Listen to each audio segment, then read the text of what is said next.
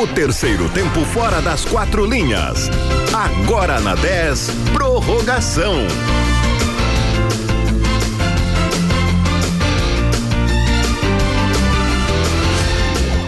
Muito boa noite, estamos chegando com prorrogação aqui na Rádio 10. Agora são 8 horas e 3 minutos. Eu sou o Renan Turra, estou com Eduardo Torres. Boa noite. Tenho notícias importantíssimas ao final do programa. Aguardem. E só no fim do programa a gente vai escutar. Só. Beleza. Estou também com Heitor Araújo. Boa noite, Heitor. Boa noite. Estou ansiosíssimo pelas notícias importantíssimas do Eduardo. Mas é. eu já adianto que eu vou contar só metade, não vou contar é. tudo. Futebol pelotense, futebol de fora da nossa cidade, da onde essa notícia? Eu não falei que eu vou falar só no final do programa? Eu só quero uma pista. Não tem pista. Perfeito. É com essa deixa de Eduardo Torres que a gente começa a prorrogação Só de vou dizer uma coisa. Hum. Apenas Fiquem uma. ligados no Instagram. Qual? Prorrogacal. Prorrogacal.10 e no nosso 10FM 91.9 a partir de amanhã. É só o que eu digo, fiquem ligados. Beleza. fiquei com uma curiosidade imensa agora. A gente vai trazer ao longo do programa ah, essa. Eu sou fofoqueiro, eu vou contar. Quinta-feira vai ter uma entrevista aqui no Prorrogação. Hum. Que nem uma rádio do Rio Grande do Sul o fez desde o término do Campeonato Brasileiro. Aguardem. Tá aí. Já sabe, Heitor, o que, que é? Não faço ideia. Aguardem.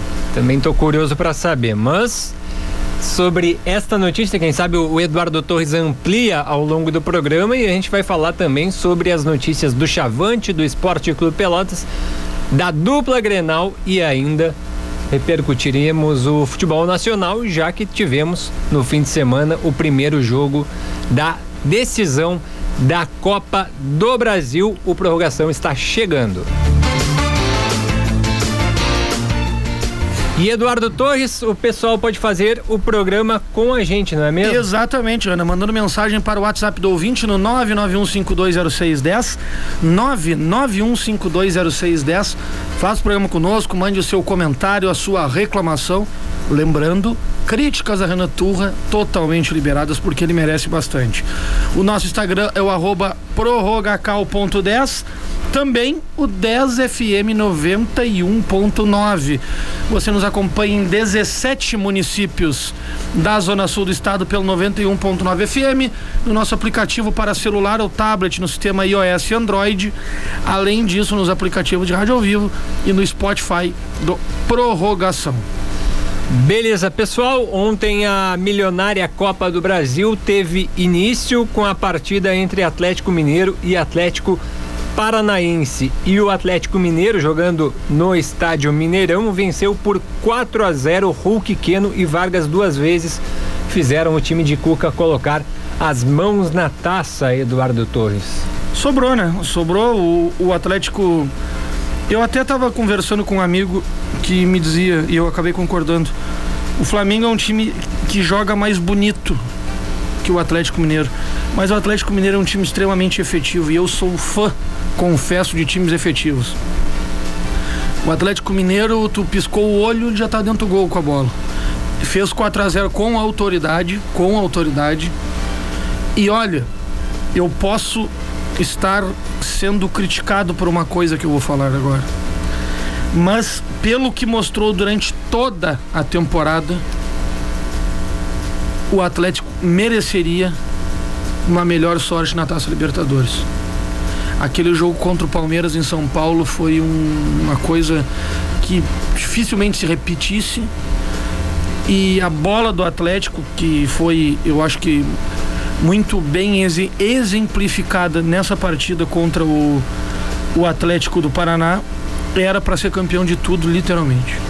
Heitor Araújo, peço tua palavra sobre esse jogo que tivemos entre Atlético Mineiro e Atlético Paranaense para depois fazer uma pergunta para vocês que eu acho que vai dar debate aqui. Será? Não sei, mas sobre o jogo de ontem, Heitor. O grande trunfo do Atlético Mineiro na temporada é a montagem do elenco, né, Renan? Um elenco muito acima do, da média brasileira e eu diria até que acima do elenco montado tanto pelo Flamengo quanto pelo Palmeiras, que são os três principais elencos uh, da Série A, né? Não só nessa temporada, mas também na temporada passada, já os investimentos que o Atlético Mineiro iniciou com o Jorge Sampaoli. Não vejo uh, tanto mérito assim do Cuca, eu acho que o Cuca tem uma fórmula já meio vencida de jogar futebol. Uh, o jogo contra o Palmeiras na Copa Libertadores, para mim, é o exemplo perfeito. Quando o Palmeiras exigiu algo mais do Atlético Mineiro, o Cuca não soube dar esse algo mais à sua equipe. E ontem contra o Atlético Paranaense, aí é, um, é uma equipe muito acima, como é o Atlético Mineiro, contra uma equipe comum, ordinária, no, te, no termo literal da palavra sim, ordinária sim, do Atlético Paranaense. Não é um time nada demais, chegou à final também por deméritos do Flamengo, a gente não pode esquecer disso, e aí a competitividade acabou sendo muito abaixo nesta final de Copa do Brasil. Então, é, a montagem de elenco do Atlético Mineiro, com todo o dinheiro que está sendo investido lá por, pelo seu investidor, né, o seu mecenas, foram, foram fundamentais para que o Atlético Mineiro ganhasse o Campeonato Brasileiro com a sobra que teve e também sobre nessa final de Copa do Brasil contra esse limitado Atlético Paranaense. Já entendi a tua resposta porque eu ia perguntar. Pergunto ao Eduardo Torres depois Pergunte. tem a chance de rebater, Heitor. Tem muita gente, Eduardo, que está elogiando não só o Hulk, pedindo o Hulk na seleção brasileira, mas também tem gente falando que depois do Tite, o próximo nome teria que ser Cuca. Concorda?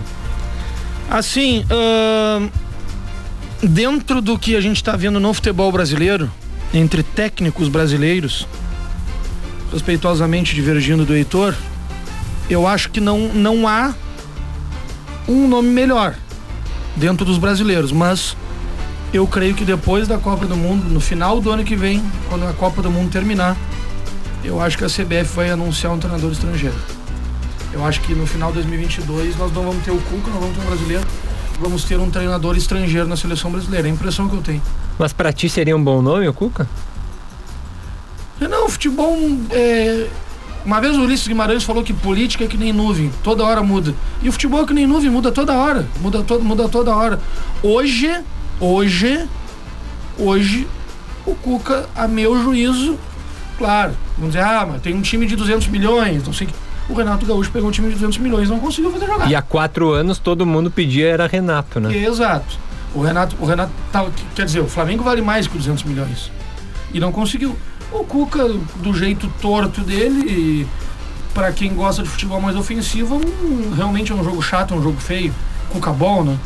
Eu gosto de uma retranquinha, eu sou meio chegado numa retranquinha e, e principalmente no jogo de efetividade. Eu, eu, eu, eu, acho um bom, eu acho um bom treinador. Mas só pegando um gancho em cima do que tu falou, Hulk na seleção brasileira. Hoje, de novo, hoje falta um ano para a Copa. Hoje eu creio que o Hulk tinha que estar entre os 23 pelo que ele está fazendo no futebol brasileiro.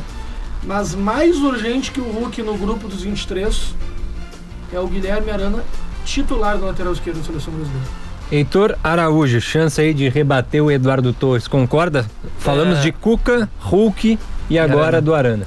É, pois é, eu acho que o Cuca ser a bola da vez da seleção brasileira, eu não torço pra seleção brasileira, tá? Vou, não tô falando como torcedor, tô falando de análise. Então, eu não torço para que A ou B sejam contratados. Uh, em 2017, o Carilli era o grande nome da seleção brasileira. Tinha sido campeão com o Corinthians, todo mundo falava. Depois do Tite será o Carilli.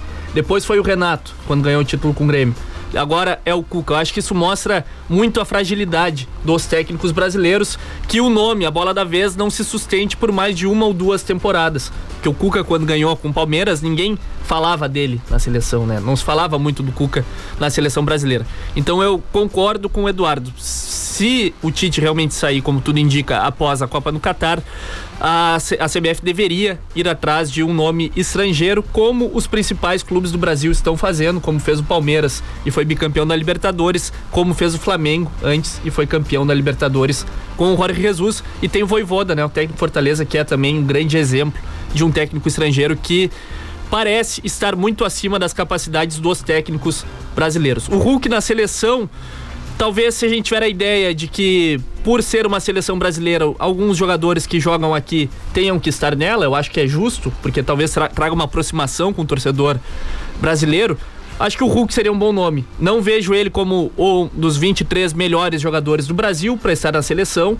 Tanto que no auge do Hulk, quando ele estava lá no Porto, estava no Zenit, ele era muito contestado por estar na seleção brasileira. Não vai ser agora aos 34 anos que ele vai ter uma fase melhor da que ele teve em seu auge físico. Mas naquela ideia de que vamos levar três, quatro ou cinco jogadores do Brasil para dar uma identidade, para dar uma característica nacional à seleção, eu acho que o Hulk pode sim ser um nome importante e até um nome que pode de repente ajudar a seleção brasileira dentro de campo. Mas falar pra... atualmente que o Hulk iria para uma Copa do Mundo, iria fazer parte do grupo da seleção, apenas por apenas por uh, aproximar o torcedor, que eu, que eu de certa maneira eu acho eu não, não acho uma ideia desprezível, eu não acho uma ideia desprezível.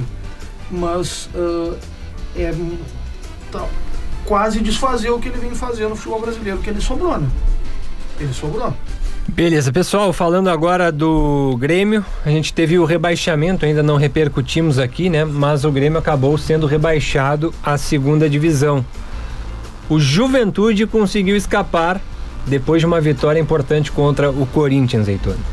É, pois é, o Grêmio fez umas boas partidas já na reta final e uma ideia equivocada, né, da, do, futebol do Grêmio em geral, de quando a, a, o jogo era muito decisivo, o Grêmio resolveu jogar, mas agora em outros jogos que valiam os mesmos três pontos, que foi o que faltou pro, pro tricolor, acho que até mais de três, foram quatro, né? Mas enfim, uma vitória e um empate a mais que tivesse salvaria o time, mostra que tinha alguma coisa muito errada ali no vestiário do Grêmio. Não foi pela bola dos jogadores que o Grêmio foi rebaixado, era alguma Questão, não sei se não encaixou o técnico, se a comissão técnica do Grêmio, questão física, departamento médico, estava abaixo do, do, do de um nível desejado para jogar uma Série A, ou até se algum, havia algum desentendimento no grupo de jogadores com os técnicos, mas também entre eles.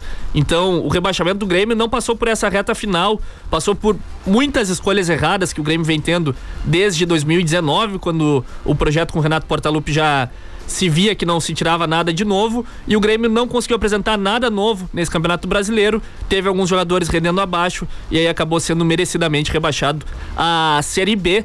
Mas vale destacar, Renan, que a atuação do Corinthians contra a Juventude foi lamentável, simplesmente lamentável. Eu tava vendo os dois jogos, tava vendo o Grêmio na televisão e o Corinthians no computador e o Corinthians abdicou completamente da partida sem os principais jogadores, sem Renato Augusto e sem o William terem entrado em campo para tentar dar algum grau de competitividade uh, contra a equipe do Juventude. O Juventude se safou merecidamente, mas para mim é muito negativa a postura que o Corinthians, através do seu técnico Silvinho, teve na partida lá no Alfredo Giacone. Eduardo Torres, o Grêmio rebaixado, hoje confirmou o Wagner Mancini como técnico para 2022. Ele já tinha contrato, portanto continua e cumpre esse contrato. E o Denis Abraão como vice de futebol. Foi interessante, no teu ponto de vista, essas duas permanências? Não, o, o ouvinte que nos acompanha há bastante tempo deve lembrar que há 60 dias mais ou menos eu comentei aqui no programa quando tu anunciava a contratação do Wagner Mancini, no dia da chegada do Denis, eu falei assim, se o Grêmio tinha alguma chance, acabou de perdê-la. O Wagner Mancini, além de ter no currículo cinco rebaixamentos, além de ter cinco rebaixamentos, aqui, além de ter cinco rebaixamentos, ele tem uma coisa que eu acho que pode soar até preconceituoso da minha parte mas ele não tem treino, ele não tem traquejo para ser treinador de time grande. O Wagner Mancini é treinador para Juventude, para Curitiba, para Botafogo, para Esporte, para Guarani, é para esse tipo de, de time. Não para um time gigantesco do tamanho do Grêmio. E o Grêmio caiu por os inúmeros, uh, os inúmeros problemas já citados e amplamente repercutidos por nós aqui no programa, por toda a crônica do Estado e do país. E por fim, uh, só fazendo um gancho, Hoje, hoje eu tô. Eu não sei se é o cansaço, mas que está me fazendo ter só vontade de entrar em debates mais acalorados com o Heitor, mas eu estou muito cansado eu estou desistindo. Mas só para dizer do do jogo do Juventude, do jogo do Juventude, eu acho que por óbvio, a partir do momento que o treinador tem à disposição Renato Augusto, William e Fábio Santos e põe no banco 90 minutos, por mais que estivesse desinteressado, porque o máximo que o Corinthians conseguiria ainda precisava ter um resultado paralelo do Fortaleza, era, era, era ficar na quarta colocação. Isso aconteceu tantas vezes já. É, é, não, não, não chega a ser nenhuma surpresa. É, é, é legal? Claro que não. Isso acontece, mas isso acontece há muito tempo e creio que ainda vai acontecer por muito tempo. Eu acho que aí dentro disso, é, até se repensar, talvez fórmulas de disputa de campeonato, porque o que acontece no Brasil não pode ser uma cópia do que se faz na Europa. A mentalidade europeia é diferente, aqui eu não estou fazendo juízo de valores se a mentalidade europeia é melhor ou não que a brasileira, não é isso. Mas a fórmula brasileira tem que ser adaptada à realidade brasileira, não tem que ser um modelo importado do que vem de fora. E isso que o Eduardo falou de na última rodada de ter muitos times desinteressados, isso aí acaba desequilibrando de certa forma o campeonato. Claro que o Grêmio mereceu o rebaixamento, fez várias rodadas de time rebaixado, assim como o Juventude fez também. A gente não pode achar porque o Juventude escapou, o Juventude fez tudo certo. Não, todas as equipes que estavam ali embaixo acabaram tendo uma sequência de erros que fizeram elas estarem ali. Só que aí quando tu pega equipes que não estão nem aí, como o Grêmio pegou também o Atlético Mineiro, o campeonato acaba sendo um pouco desequilibrado. Só para completar, Renan, o Wagner Mancini, eu acho que ele é top 5 piores treinadores que eu vi na dupla Grenal. Pelo que ele fez no Grêmio, sequência de erros e pelo que, enfim, ele fez na carreira, né? O Eduardo aqui já comentou muito bem, acho que é o sexto rebaixamento dele, agora com Sim. o Grêmio. E o Grêmio acabou, parece que o Thiago Gomes, Thiago, Thiago Gomes foi a bala de canhão lá, né? É, o Grêmio anunciou a demissão Thiago dele. Gomes e o Marcelo, o, o Thiago Gomes e o Marcelo Oliveira, coordenador técnico, tiveram a cabeça posta numa bandeja hoje numa coletiva o Denis Abrão, que foi tudo, tudo o que se não, não pode entender de uma coletiva pós-rebaixamento, mas ele só avisou: estamos indo para o sacrifício, alguns profissionais vão ter que sair, nós estamos agradecendo o serviço do Marcelo Oliveira e do, e do Thiago Gomes. Não mudou nada.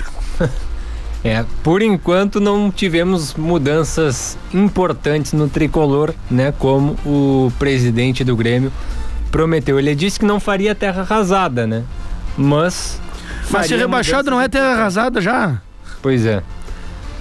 Pessoal, vamos fazer um intervalo, já já a gente volta, mas a gente tem enquete no 99152 0610. 99152 0610. E a pergunta é: com as novas contratações, o torcedor do Brasil está confiante para o ano de 2022? Essa é a pergunta para você responder no 99152 0610. A gente vai para um breve intervalo, já já voltamos aqui no prorrogação.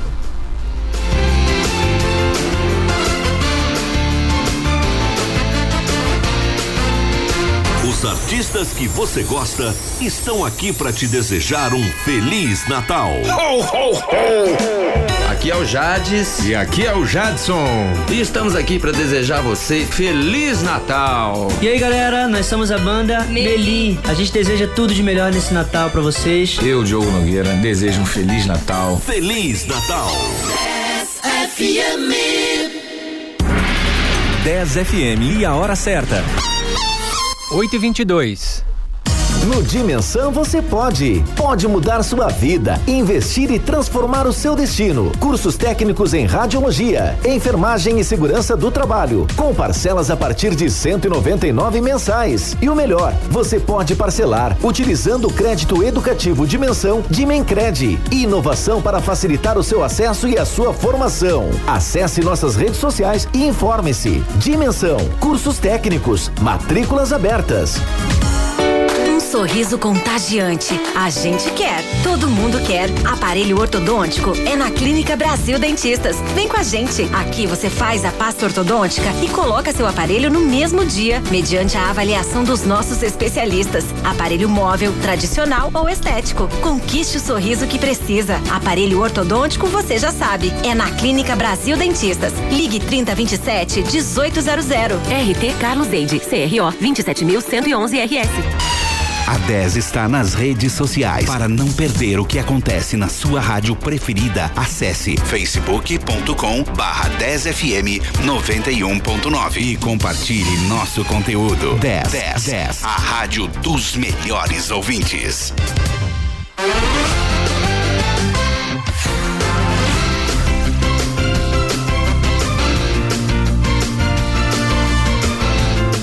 Oito horas 24 minutos, a gente está de volta com prorrogação aqui na Rádio 10 e a gente trouxe uma enquete agora no fim do primeiro bloco, que é se você está confiante com o Brasil depois dessas contratações. O Brasil esse ano se planejou mais cedo, anunciou jogadores mais cedo.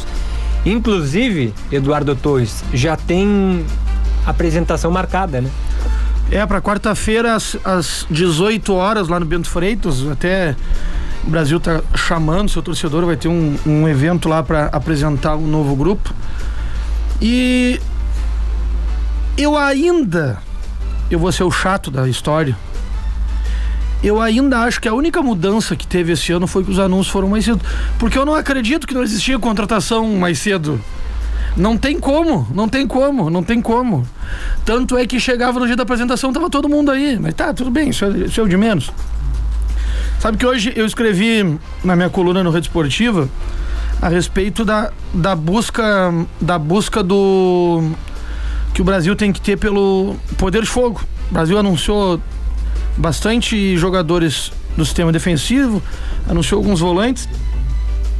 E o Hélio parece que deu uma declaração hoje falando que o Brasil já tem um centroavante e um nove mais móvel, ao estilo do Bruno Paulo já acertado. E é importante, Renan, porque esse ano de 2021 foi muito ruim para o Brasil. O Brasil fez oito gols em toda a competição no Campeonato Gaúcho. O Pelotas, que foi o Lanterna, fez mais. E na Série B, a média de gols do Brasil foi menor que um gol por jogo. Se eu não estou equi equivocado, foi 0,6 a média do Brasil. Então, e se não tivesse o Erisson, então, meu Deus do céu. Então, tomara que o Brasil acerte nessas contratações, do meia e do, e do atacante, principalmente. Beleza, a gente já vai entrar na pauta do Brasil. Antes eu vou falar do Progresso, que no sábado recebeu o Internacional na decisão do Sub-17 estadual. O time jogou na Boca do Lobo e acabou perdendo por 1 a 0 após cobrança de falta de Given. A partida de volta está marcada para a próxima quarta-feira na Morada dos Quero-Queros. Heitor Araújo, o As progresso... da Boca do Lobo, hein? É, mas tem é, tempo também, é. né? O... Ano que vem vai começar em janeiro já a reforma, eu acho, né? É. Que tá precisando. E essa decisão, Eduardo Torres, do Progresso, mais uma vez chegando. É, ainda falando sobre o gramado da Boca do Lobo, se eu não estou equivocado, é, não sei se é em dezembro ou em janeiro que ocorre a troca da grama. Talvez muito seja por causa disso também. Esses essas falhas no gramado também podem já ser alguma preparação para isso. O jogo, Renan, o jogo, historicamente, a gente, a gente tem visto, nos últimos cinco anos, o Progresso chegou quatro vezes entre os semifinalistas. O Progresso, o Progresso sempre vem de caro. Sempre vem de caro uh, as derrotas nessa categoria. E nessa partida, pelo que a gente pôde acompanhar, eu não acompanhei a partida, mas uh, depois desse gol de falta aí, foram, foram poucas chances mais claras. É um jogo que está totalmente em aberto, diferentemente de outras categorias, a gente sabe do poderio do progresso, vai para Alvorada com o jogo completamente em aberto. É difícil, claro que é, vai ter que reverter uma, uma desvantagem que foi feita pelo Inter agora. Mas dá pra pensar em coisa maior. E depois de 32 anos, o Sub-20 do Brasil está de volta à final do estadual da categoria. A equipe venceu o Rio Grandense nos pênaltis e enfrenta o Internacional que eliminou o Ipiranga. No tempo normal, a partida ficou empatada em 2 a 2. Breno e Léo Ferraz marcaram para o Chavante. Nas penalidades, o Brasil levou a melhor vencendo por 4 a 3 e com o resultado o Brasil garantiu uma vaga na Copa do Brasil da categoria. Golaço, né, do, do Breno. Esses aí são já os jogadores em haver, né? De repente podem até é, incorporar o elenco chavante. O El Vieira tá, tá querendo três meio-campistas e ainda mais um atacante para completar o grupo é, que se apresenta na quarta-feira e vai iniciar esses trabalhos na, na da preparação para o gauchão. Mas é importante, né? Que bom que a base do Brasil tá já conseguindo dar esses resultados, né? Já apresentou alguns jogadores que se destacaram até inclusive na equipe profissional e vamos ver o que que o sub-20 vai conseguir fornecer pro Chavante na temporada de 2022. É, e, e o capitão desse time é o Pedro Miritz, Miritz, eu não sei como é que pronuncia, até peço perdão se estiver pronunciando errado. Zagueiro já está confirmado que que assim do término do Campeonato Gaúcho uh, se junta ao grupo profissional, bem como o Léo Ferraz, que, se eu não me engano, está com sete gols na competição. Uh, inclusive fez gol contra o Rio Grandense.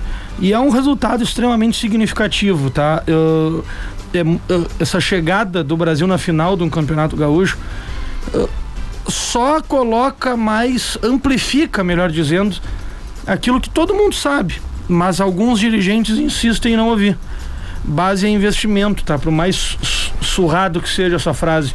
Base é investimento. O Brasil já ganhou dinheiro vendendo jogador. O Brasil já disputou Copa do Brasil Sub-17 já mais de uma vez. Agora vai jogar a Copa do Brasil Sub-20. Que bom que a base está sendo vista da maneira correta no Grêmio Esportivo Brasil. E agora está dando os frutos. Uma menção muito honrosa ao Futebol Clube Rio Grandense é verdade. Que voltou com o seu futebol profissional, se eu não me engano, há um ou dois anos. E já no primeiro ano de campeonato gaúcho da categoria já vai até a semifinal. Parabéns tanto ao Brasil, que merecidamente vai para a final e e com um status de um, dois grandes jogos, né? Porque vai enfrentar o Internacional, mas o Rio Grandense também merece todos os aplausos.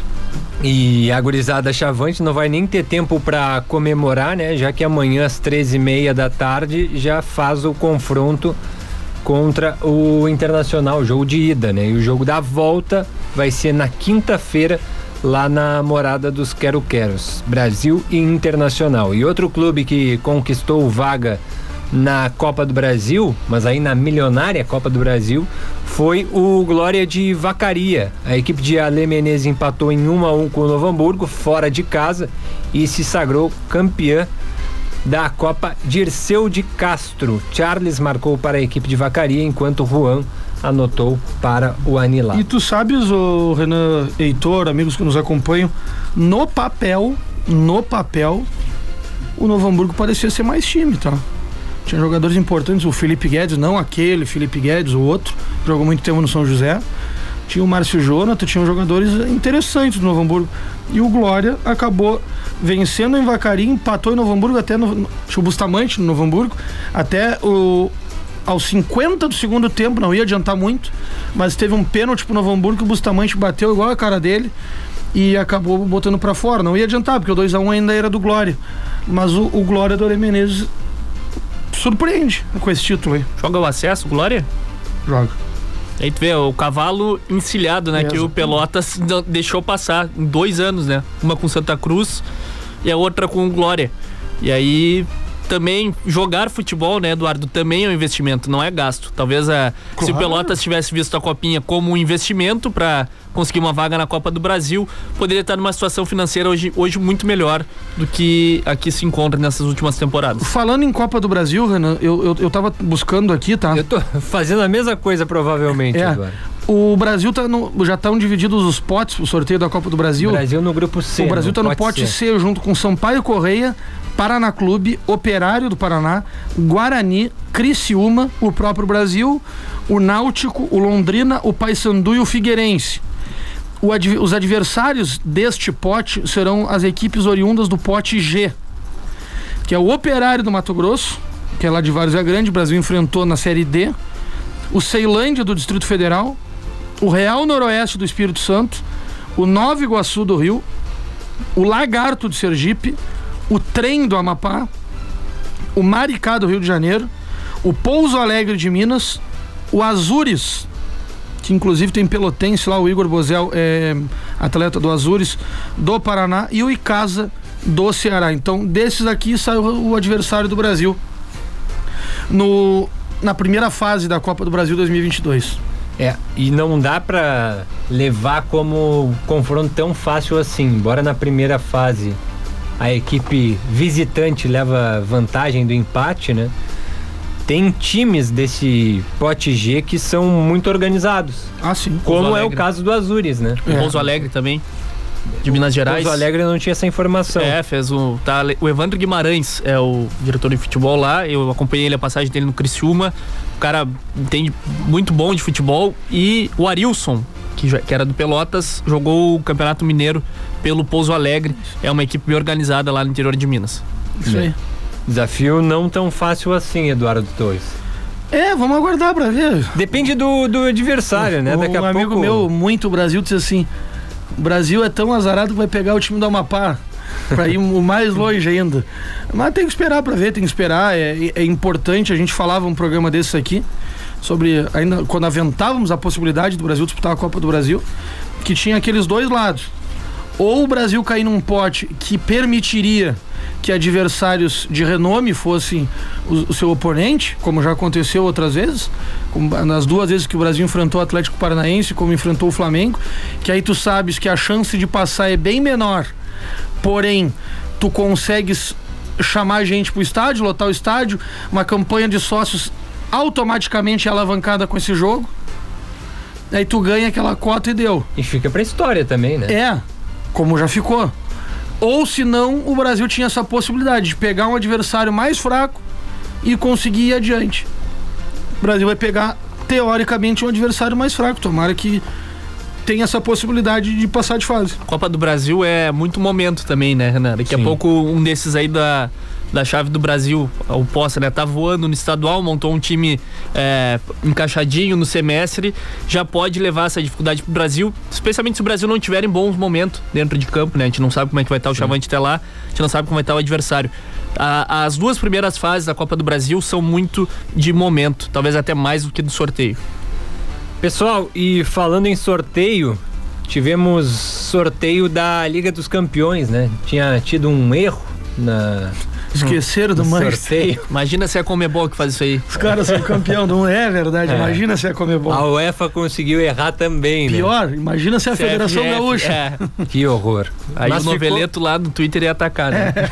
Ficou da seguinte forma: Bayern de Munique e RB Salzburg, Manchester City e Sporting, Ajax e Benfica, Lille e Chelsea, Manchester United e Atlético de Madrid, Juventus e Vila Real, Liverpool e Inter de Milão, Real Madrid e PSG. Algum jogo chama mais atenção? Real Madrid e PSG. Real Madrid e PSG, jogaço, né? Embora Atlético e Bayern também, né? eu já ia e falar Bayern é bom isso. jogo. Embora o Atlético de Madrid. O Atlético de E- Madrid não tem a mídia de outros clubes, né? Mas tem muita qualidade. E o esporte ali, quem sabe, não faz pra Juventus, né? Juventus que desde que contratou o Cristiano Ronaldo vem num declínio. Com a saída do Cristiano Ronaldo declinou ainda mais. E o Sporting vem em grande fase lá no futebol português. Se eu fosse postar numa zebra, eu acho que eu apostaria no esporte, por exemplo. Sporting, a grande zebra. Será? Eduardo Torres, tá olhando a tabela, tá estudando. Analisando. É. É que ficou. Os confrontos, teoricamente, eles ficaram. Todos têm o favorito, é que É, dizer. com exceção do PSG e Real Madrid, que parece, e do, do Atlético de Madrid e Bayern, que parece que serem jogos mais jogados, apesar de o Bayern, ainda meu juízo, ser favorito contra o Atlético de Madrid. E o. Esse aí a gente tá vendo é o errado, é, né? esse é o errado. É. Ah, pois é. É, eu tenho aqui, ó, Bayern de Munique e Salzburg, Manchester City e Sporting, Ajax e Benfica, Lille e Chelsea, Manchester United e Atlético de Madrid. Esse é duro pra caramba, não é fácil pra ninguém. Manchester e Atlético de Madrid? É, esquece tudo que a gente tava falando então, né? Manchester e Atlético de Madrid é complicado pros dois lados, né? Eu acho que não. Não? Eu acho que o Atlético de Madrid passa com alguma tranquilidade. O Cristiano Ronaldo gosta de fazer gol no É, esse cara, o, né? o problema do Atlético de Madrid é o Cristiano Ronaldo, porque o resto eu, eu vejo o Atlético com bem mais time que o nosso glorioso Manchester United. Então vamos um a um aqui. Bayern e Quem passa, RB? Salzburg. Passa o Bayern. Concorda, Heitor? Bayern. Manchester City e Sporting. City. Passa bem o City. Ajax e Benfica. O Ajax. ó. Aí temos Lille e Chelsea. Chelsea. O Heitor tá no rádio e acenando com a cabeça. Acho que o pessoal não ouviu, mas Ah, ele- tem cala consciente, né? Manchester United e Atlético de Madrid. Atlético de Madrid. Aí eu vou botar no Manchester. Juventus e Vila Real. Eu vou botar o Villarreal. Eu também. Eu acho que a Juventus vai tomar um também. crime. Liverpool e Inter de Milão. Liverpool. Liverpool, Real Madrid e PSG. PSG. Esse é difícil, né? Sérgio Ramos vai fazer o gol do Real Madrid. Eu acho que Ele já tem- tá jogando, Heitor? já ele já já deu Voltou uma agora, então, né? já deu uma butinada já num cara lá. o, eu, eu acho que é um leve favoritismo pro PSG. Um leve favoritismo pro PSG. Tudo dependendo de como é que o Vinícius Júnior vai estar na noite do jogo. Não, o Messi tá começando a, a, a engrenar, né? É, Tem muitos lances ali que quase davam certo, agora as coisas estão começando a É. dar certo. É, E aí fica difícil segurar. é. é. E alguém é favorito pra ganhar essa Liga dos Campeões? Eu gosto do Bayern de Munique. Eu ia dizer o Bayern também.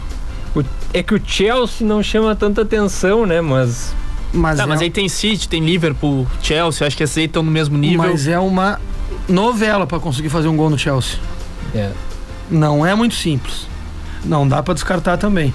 Como não dá pra descartar, como o, o Heitor bem disse, essas outras equipes e. Real Madrid, PSG eu já ia também. dizer, quem passar de Real Madrid e PSG entra forte também. Entra forte. Tá certo.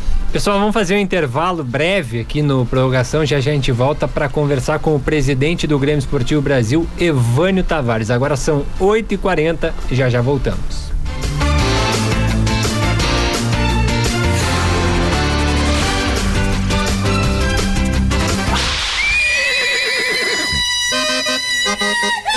Domingo é dia de acordar cedo, cevar o mate e preparar o churrasco, ouvindo a 10. Os artistas mais consagrados da nossa tradição te fazem companhia ao longo de toda a manhã. Rancho do Sul, aos domingos, das 8 ao meio-dia, com o melhor do Rio Grande. Peruso Supermercados, prazer em economizar. E a hora certa. 8h41.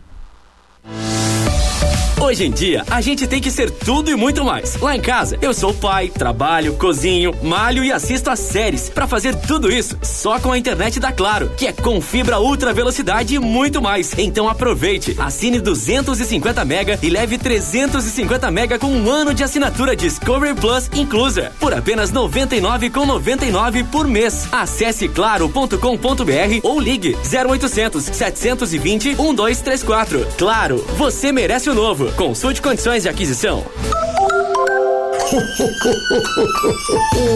Doce Natal Shopping Pelotas.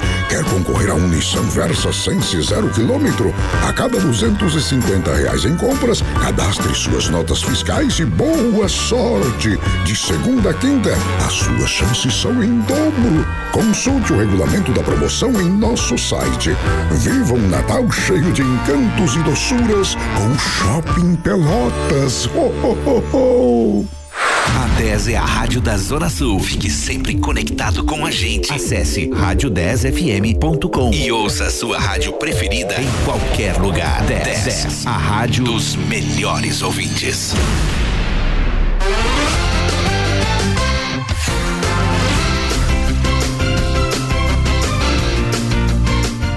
Agora são 8 horas e 42 minutos. Você pode fazer o programa com a gente no 991520610, 991520610 e falar sobre o Brasil, o assunto que você quiser, mas a enquete de hoje é relacionada ao Grêmio Esportivo Brasil. O Brasil já anunciou várias contratações, portanto, torcedor Chavante, diga pra gente, está confiante para a temporada de 2022? Eduardo Torres. Mandando mensagem pro nosso WhatsApp do ouvinte, o Cássio Curso e o Luiz Curso, o Cláudio Renato Renck lá em São Lourenço. E eu já vou começar, Renan, fazendo essa pergunta da enquete para um ilustre torcedor rubro-negro. O presidente Evânio Bandeira Tavares gentilmente nos atende. Hoje de pronto aceitou nosso convite, no qual agradeço bastante. Tá confiante para 2022, presidente? Boa noite. Boa noite, boa noite, Eduardo e ouvinte da Rádio 10 principalmente a massa Savante. Sim, estamos sim, né? Não tenha dúvida, né? É, montamos um plantel bem antecipadamente, bem escolhido a dedo, pelo Gerson, Hélio e o Arthur. Estamos plenamente confiantes. Presidente, é, boa, boa noite já agora, né? É. Heitor aqui Sim. falando com o senhor. Boa noite, é, Prazer. Já há bastante tempo à noite já, né? Bastante. Mas vamos lá. É, presidente, a gente tem o Brasil chegando numa final de Campeonato Brasileiro Sub-20, de Campeonato Gaúcho Sub-20, perdão. É, como é que o Chavante vai projetar a sua base para 2022. A gente sabe que é, às vezes o Brasil está com um orçamento muito apertado e às vezes a base acaba sentindo mais esses efeitos. Mas como é que o senhor projeta investimentos e utilização das categorias de base do Chavante para essa temporada? É, na verdade, essa, essa questão da base, né, investimento de base, a gente foi, formou uma parceria com a GSA, né, a qual muito bem sucedida, tá aí os frutos, né, chegamos na final. Mas é, realmente é bem preocupante devido a essa questão de dívida que o Brasil tem. Né? Temos que focar no time principal, né? mas uh, conforme for avançando, né? se Deus quiser Copa do Brasil, né, Campeonato Gaúcho, a gente vai conseguir ir investindo algum fruto também, porque dali nos traz futuramente grandes rendas né, e grandes jogadores também. Presidente, aqui é o Renan falando, tudo bem? Boa noite, Renan, tudo bem, prazer. Prazer. A minha pergunta é relacionada a essas dificuldades financeiras. Todos os clubes do país passam por essa dificuldade, né? O Brasil não é diferente.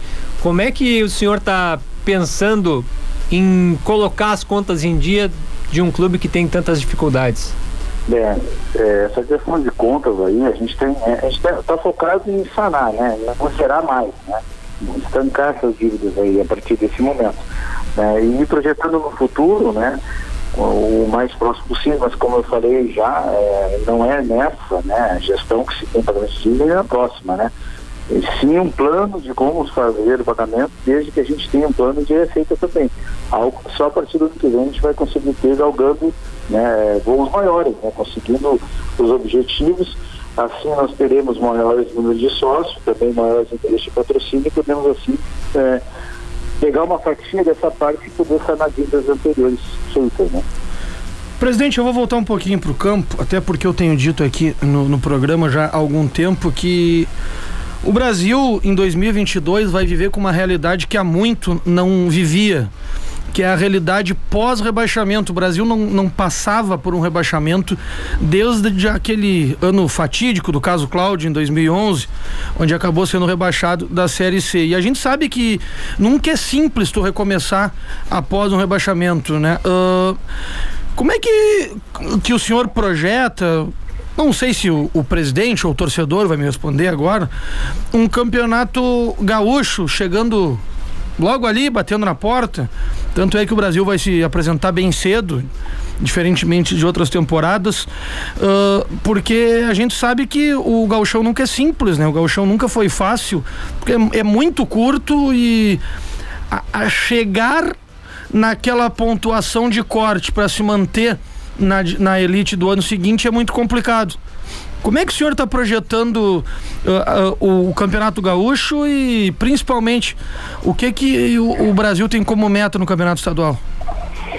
Bom, Eduardo, é, soma-se a isso tudo que você falou aí, né, uma redução de 50% na verba do gauchão. É então ele já é difícil, né, e fazer gauchão sem dinheiro é mais difícil ainda. Né?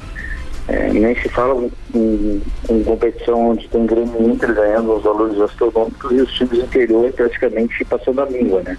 Mas a gente projeta sim, né, um time muito competitivo, uma vai ser sim o Galchão é muito difícil, muito difícil, né? Porque já começa a primeira rodada, já o pessoal já pensando justamente no rebaixamento. Então, o nosso objetivo no Galchão é atingir no mínimo né, a final. É um objetivo que a gente tem, né, porque nós temos um planejamento a longo prazo. Né, a gente pensa já em 23 e 24, a gente não pensa só em 22.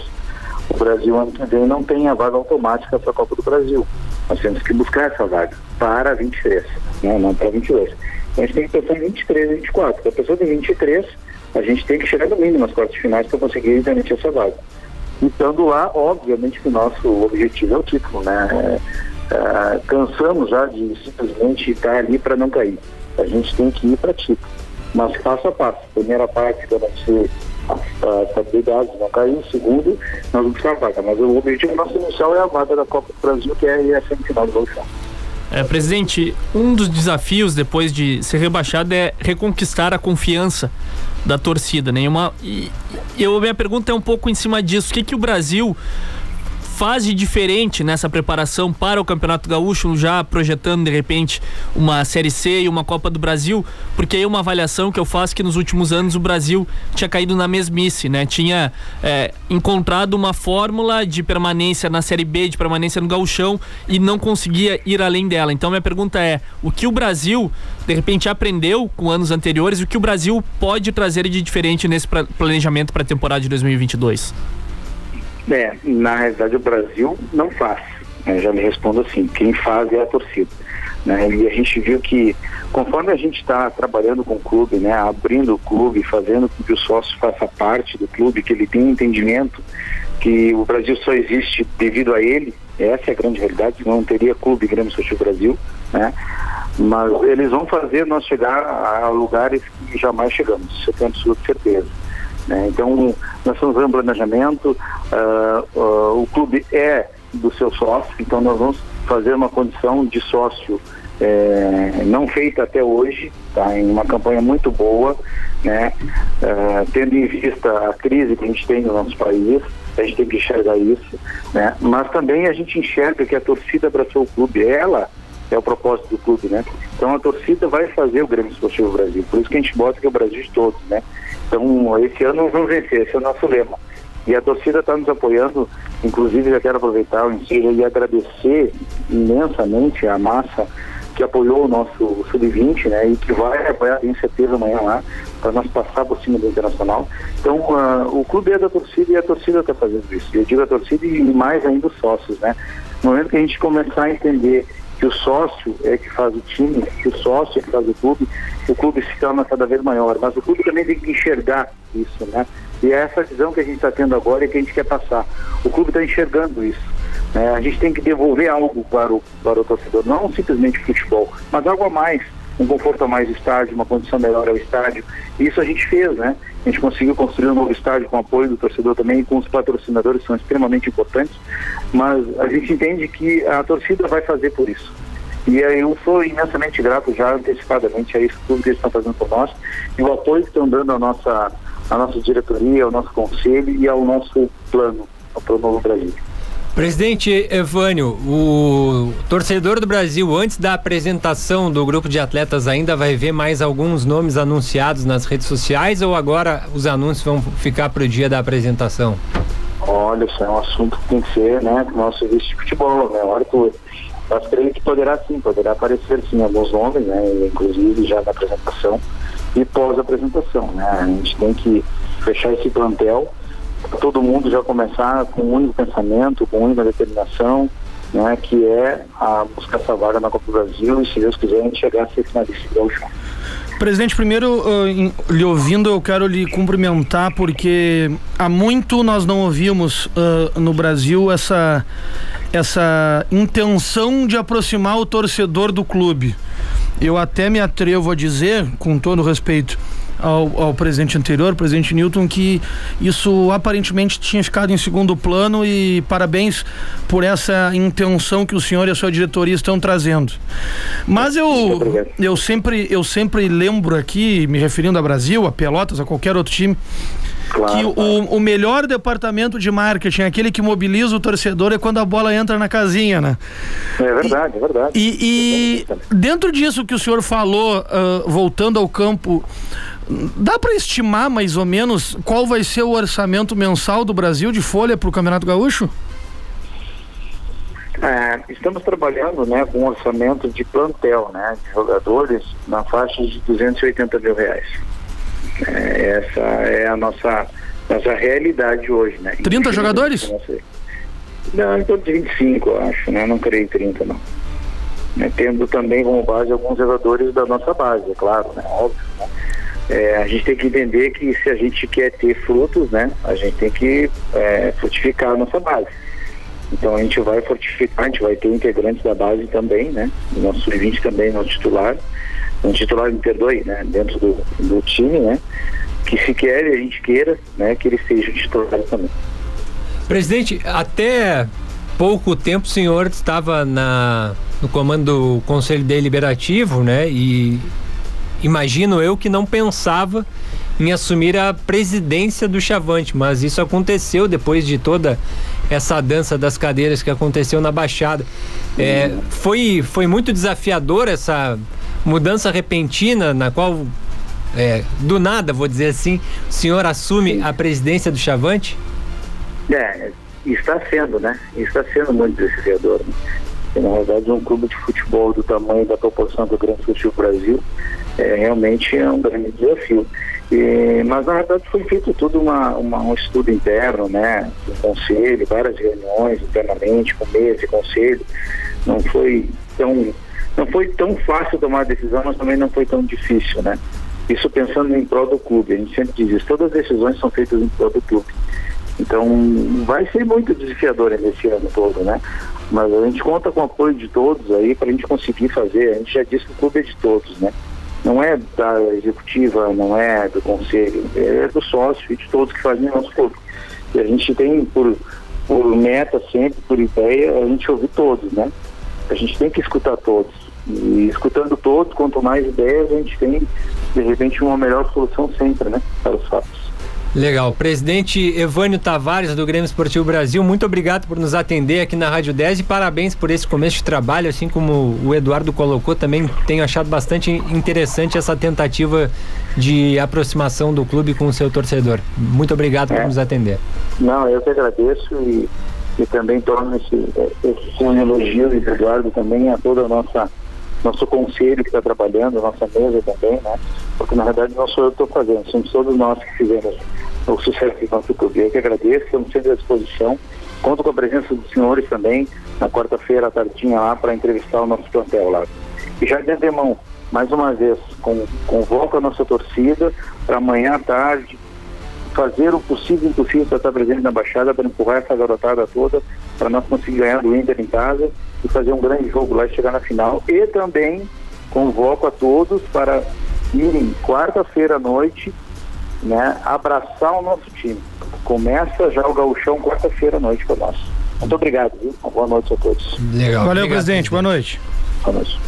Tá então o presidente Evânio Tavares falando sobre esse grande desafio que ele vai ter à frente do Brasil a partir de 2022. Já tá tendo. Tu sabes, Renan, que uh, o discurso tá bem afinadinho, tá bom de ouvir tá bom de ouvir. As, as ideias aparentemente estão sendo muito boas. Eu acho que um dos grandes problemas que, se, que o Brasil teve foi a, a, aqueles arroubos de absolutismo do ex-presidente Newton. Depois aquele monte de, de, de, presidente vai trocando e vai renunciando. Agora as coisas parecem estar calmas. A gente tem visto um Brasil pacificado, que eu tanto falei aqui aparentemente, por mais difícil que seja, parece estar unificado. E é bom que o fora do campo não atrapalhe o dentro do campo. Eu respeito piamente o presidente Evânio, que ele falou que quer a semifinal, quer buscar alguma coisa. Que bom que consiga. Mas eu vou dizer que eu tô preocupadíssimo com os 11 pontos que o Brasil tem que fazer. Vai ser um pepino. O Brasil tem que atingir logo esses 11 pontos. Porque aí depois, depois que tu atinge a marca para fugir do rebaixamento, tu joga mais leve. Mas aí é o discurso do presidente. Joga né? mais então, leve, é joga mais tranquilo, joga mais tranquilo. E eu acho muito legal a maneira que o presidente Evânio tá tocando essa questão, tá descentralizando poderes, tá deixando bem claro, ó, cada um na sua. Claro, o presidente tem o ônus e o bônus, tem o poder da caneta. Eu sou presidente de uma outra questão aí, sei como é que é. E o futebol também até agora tá bonito. O futebol até agora está bem. Vamos aguardar quando começar, mas por enquanto tá, tá redondinho. É, me parece um presidente conectado com o que o torcedor do Brasil queria ouvir, né? Perfeito. É o, o coisa do empresário, né? Tem esse o feeling, pragmatismo do, do empresário de tentar vender o produto dele da melhor maneira possível. É, tem esse feeling. Uh, o Pelotas já está com os uniformes para 2022 divulgados, pessoal. Gostaram do uniforme do Esporte Clube Pelotas? Vou falar aqui pro torcedor, né, que não consegue enxergar, mas uh, aqui por áudio, mas o uniforme amarelo tradicional embaixo, na parte de baixo tem algumas listras uh, em azul. O outro uniforme Auro Cerulho é semelhante. Dá pra falar que é semelhante ao do Vasco, Eduardo? Dá. Tem uma. É, é da Ponte Preta, o Vasco? É, da Ponte Preta, Vasco. É uma River diagonal. Também? É, É. uma diagonal azul, predominantemente azul. E depois uma linha também diagonal, duas linhas diagonais Na borda, né? que são amarelas na borda, exatamente. Eu gostei da mais da branca, Renan. A branca eu achei. É que eu sou fã de camiseta listrada, assim, né? Com essa faixa na, na diagonal. Então, essa branca aí é, é que eu compraria. né, Das duas, eu compraria a branca. E aí tem o terceiro uniforme, que aí ele é mais estilizado. Fica difícil até descrever. Não, esse é de goleiro, né? Esse é goleiro. Esse é é de o- goleiro. É o de goleiro. Essa é de perfeito. goleiro. A azul, que é no, no estatuto do Bonita Pelotas também. é a número 2, a branca, no caso, vem a ser a 3. Ela foi escolhida com um concurso do, do, do pessoal que estava acompanhando a live de lançamento. Eu vou dizer, tá? Com todo respeito a quem desenhou, que eu não sei. A amarela horrorosa. Eu gostei da amarela. Horror, Gostei, a- gostei, gostei. Aquela, aquele código de barra ali no, no Eu gostei, eu embaixo gostei. não tem fundamento. Gostei. Horrorosa. A branca eu achei muito bonita e a azul eu gostei também, mas a amarela horrível. Eu gostei. A a Dresch e a Garra e antes a Topper fazem uniformes muito bons pros times daqui. Quando- como a RA fazia também pro, pro Pelotas. Acho que, o que que o- os uniformes da dupla Brapel há anos já estão sendo bem entregues ao torcedor. O, o, o que o Pelotas gosta na Dresch é que entregue uma quantidade bem legal de material, É. tanto para loja quanto para uso, que das outras não, não era. Classport, esquema, ah, todas essas outras aí mais antigas, a RE, ah, a, a Dresch larga bastante A coisa. branca, nota 10, a amarela 8, vamos botar um 8. Mas ó, o lançamento acho que é deixou um pouco a desejar aí. Tu é né? generoso. Amarelo nota 8. Beleza, então. Pessoal, a gente fica por aqui. Voltamos na quinta-feira, no mesmo horário, 8 da noite, aqui na Rádio Agora- Sete. Aguardem, hein? 7 e meio pode ser. Aguardem, aguardem quinta-feira, hein? Não vai anunciar. Não, aguardem o, Instagram, o Prorrogação e o, do, e o da 10, aguardem. É uma entrevista especial. Pode ser duas. Podem ser duas. Podem ser duas. Eu achei que era de homem de apito, mas então não. Não.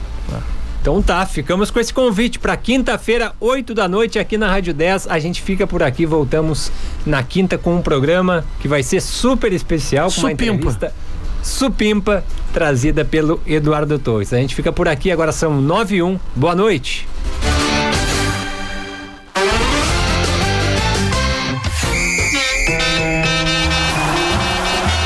Você ouviu Prorrogação, o bate-bola da 10. A gente cruza, chuta no gol e defende. Prorrogação.